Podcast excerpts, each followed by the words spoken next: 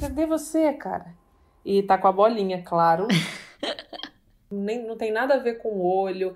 É, muito pelo contrário, né? Eles não me, eles não fazem, nunca me fizeram voltar a enxergar, mas eles me trouxeram muito mais coisas do que isso, né? É uma espécie de anjo da guarda. O anjo da guarda tem quatro patas e atende pelo nome de Astor. São quatro anos intensos dessa relação entre a humana Camila e o cachorro que leva ela para todos os lugares. Um cão-guia que guiou a Camila a peças de teatro. Um cão-guia que adora museus. E é muito legal ver como ele vai interagindo com as obras de arte, sabe? Ele não vai aos museus comigo para me levar ele vai para ver as exposições. Um cão-guia que tem suas preferências também, sim, porque ele desvia o caminho para todo dia passar em frente à barraca do Cícero do Coco, no Rio de Janeiro. E você fala aterro ou você fala Cícero da água de coco? Eu falo aterro e tenho certeza que ele escuta. Oba, hoje tem água do Cícero. E o Astor já desobedeceu comandos da Camila, mas não foi à toa. Foi para salvar a vida dela. Tudo isso você acompanha agora com a gente. Pegue o seu bichinho, um petisco e vamos juntos. É conversa ao pé do ouvido para você ficar imaginando cada trechinho dessa história em mais um episódio de Bichos na Escuta.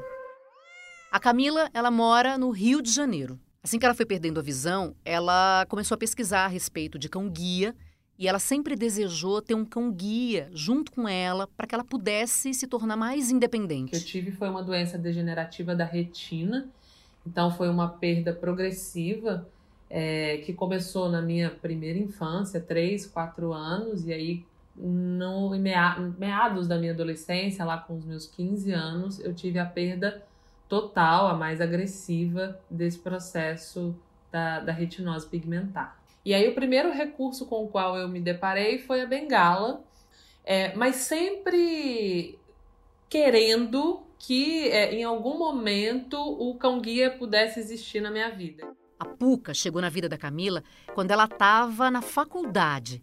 Essa relação durou bastante tempo, foi uma relação linda, mas cão guia também tem que se aposentar, precisa descansar. Foi isso que aconteceu com a Puca.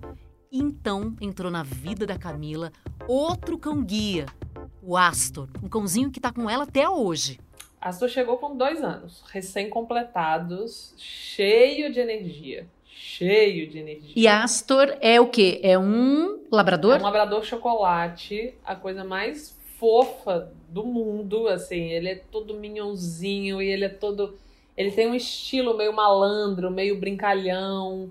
É, a forma dele de trabalhar é muito bonita. A forma dele de trabalhar me ensina a trabalhar. Porque assim, eu nunca vi um rabo balançar tanto quando ele vê o equipamento de trabalho dele como, como ele faz, sabe?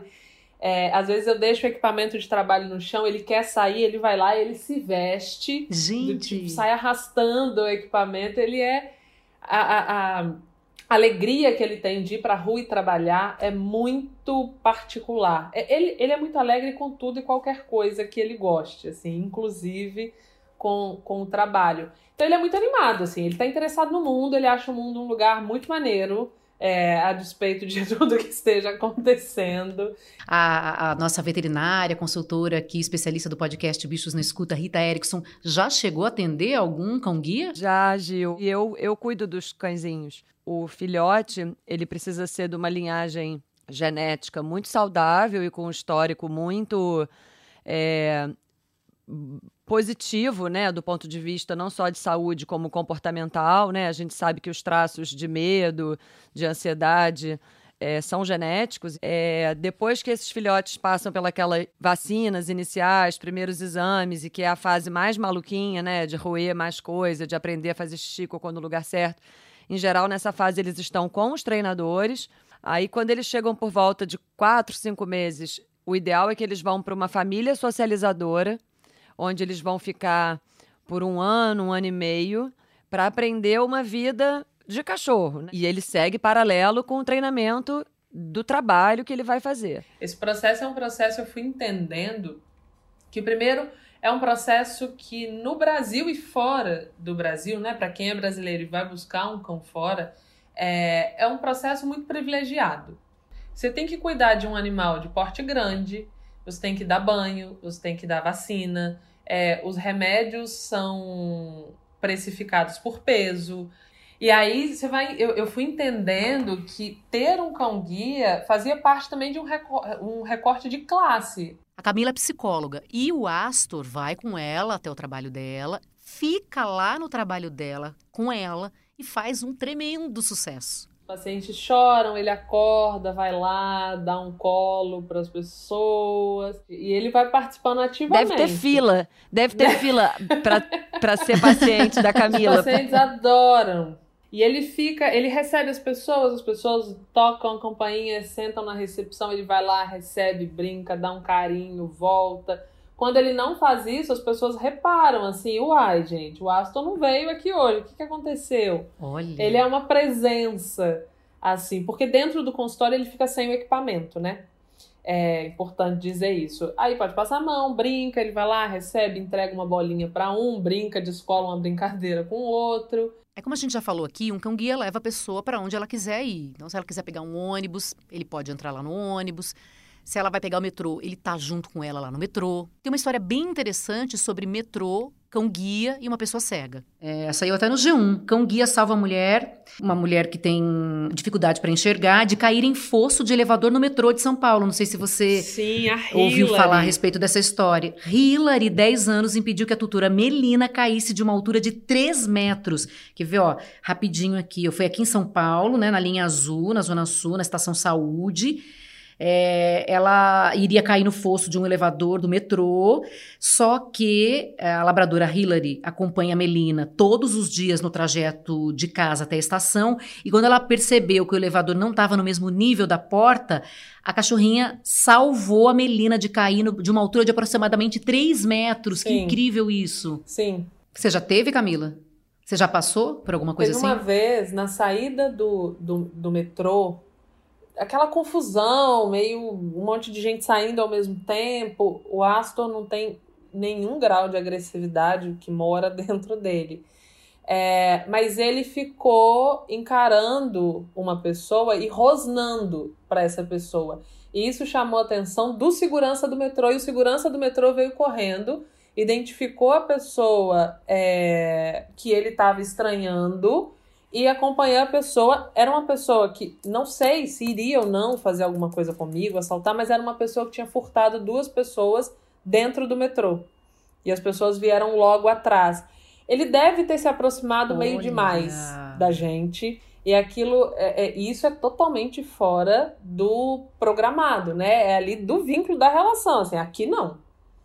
Aqui não, não dá, não. Ou seja, nessa situação, às vezes o cão guia desobedece o comando que ele aprendeu, mas por um motivo muito nobre, que é salvar a vida da pessoa que ele está guiando. Ela fez uma coisa que existe no treinamento deles, que o treinador dele chama de comando de desobediência. Então eles são treinados para obedecerem os comandos. Só que tem uma coisa muito genial nesse, nesse processo, que é, ao mesmo tempo, quando eles julgam que eles não devem obedecer, eles desobedecem. E isso acontece, por exemplo, em situações como essa. Ela dava o comando em frente, dentro, em frente, dentro, e ela não ia, e ela não ia. Então, em tese, ela está desobedecendo a dona, né? Ela está desobedecendo a tutora. Ah. É, e aí, quando a gente vai ver, está desobedecendo porque a desobediência cuida. E aí existe toda uma complexidade, né? A gente percebe nesse sentido que esses cães eles não reproduzem, repetem um padrão de, de comando apenas, eles estão articulando uma forma de pensar.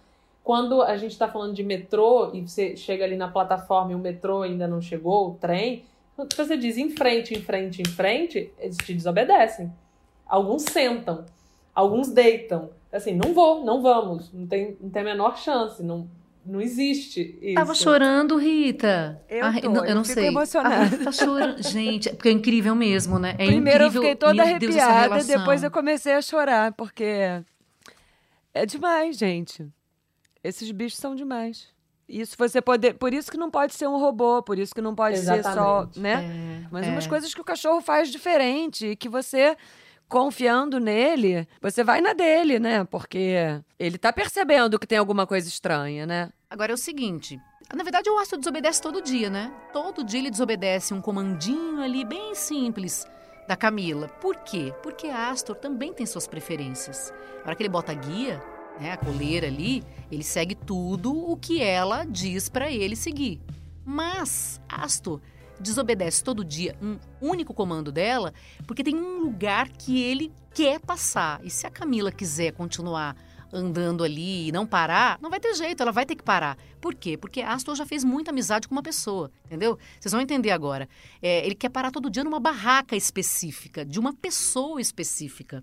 Se eu quero fazer uma caminhada no aterro e eu falo, Astor, aterro, por interesse próprio também, porque tem o Cícero da água de coco e ele sabe exatamente o caminho do aterro.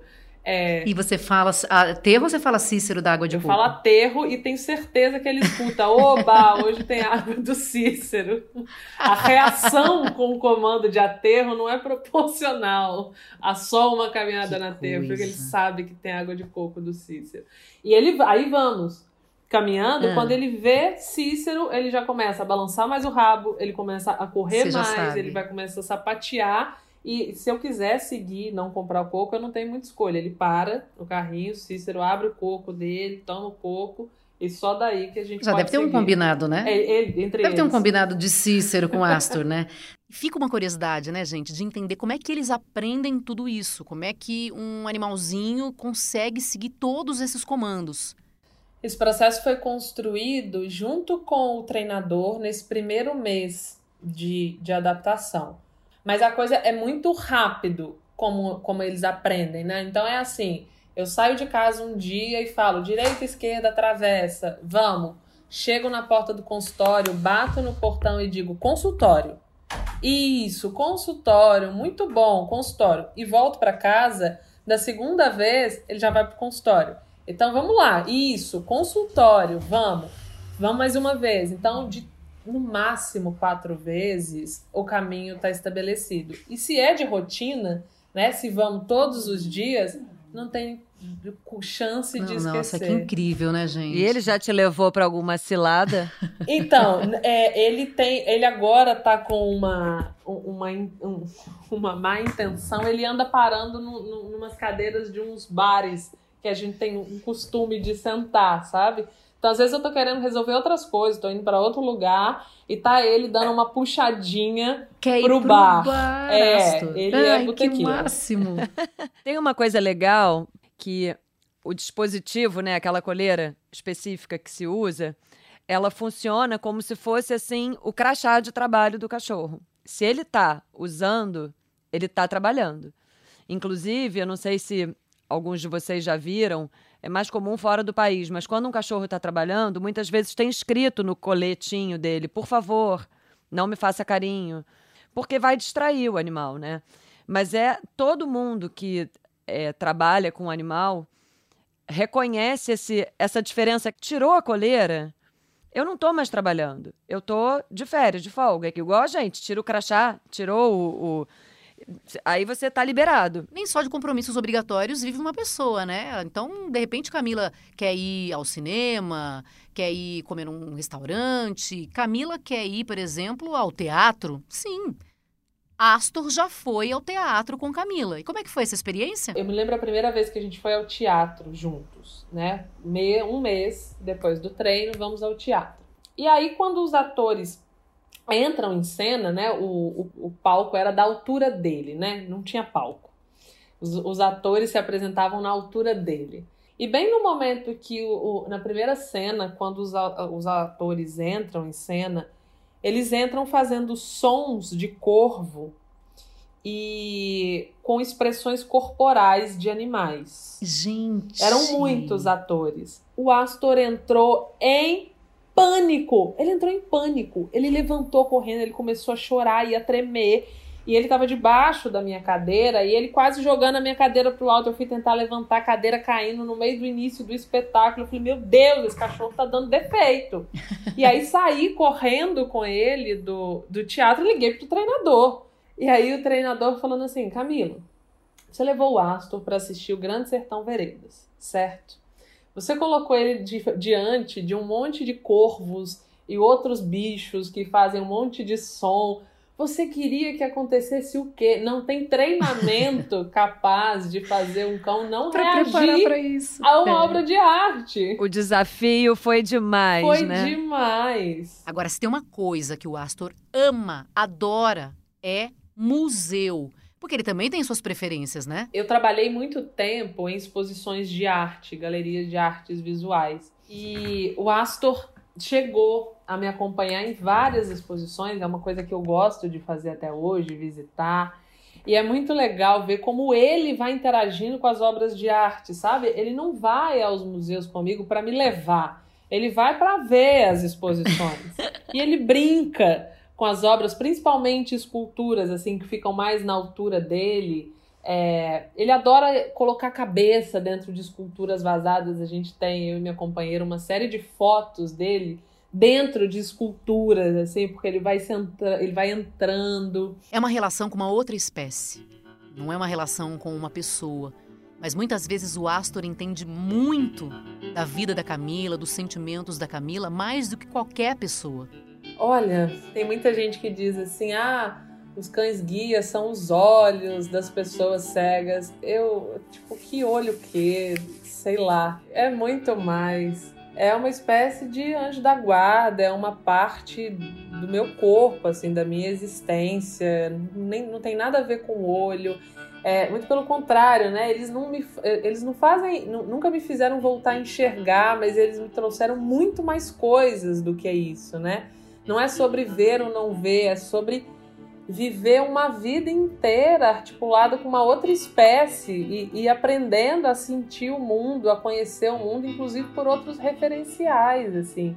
É muito durante toda a pandemia, esse momento todo duro que a gente viveu, é, toda vez que o Astor me chamava para brincar, eu falava, tá bom, tem muita alegria, ok é, é, uma, é uma presença, assim, muito. Vai lembrando das coisas da vida que às vezes na rotina, no cotidiano, a gente vai perdendo com a dureza das coisas. Ele, ele faz isso comigo também. Conta sua história pra gente. O podcast Bichos na Escuta é uma produção do Fantástico em parceria com o G1. Segue a gente para saber de todas as novidades. Apresentação: Juliana Girardi. Consultoria Veterinária Rita Erickson. Edição e produção Duda Kunert. Direção Giovanni Sanfilippo. Obrigada pela companhia, um beijo grande e até o próximo episódio.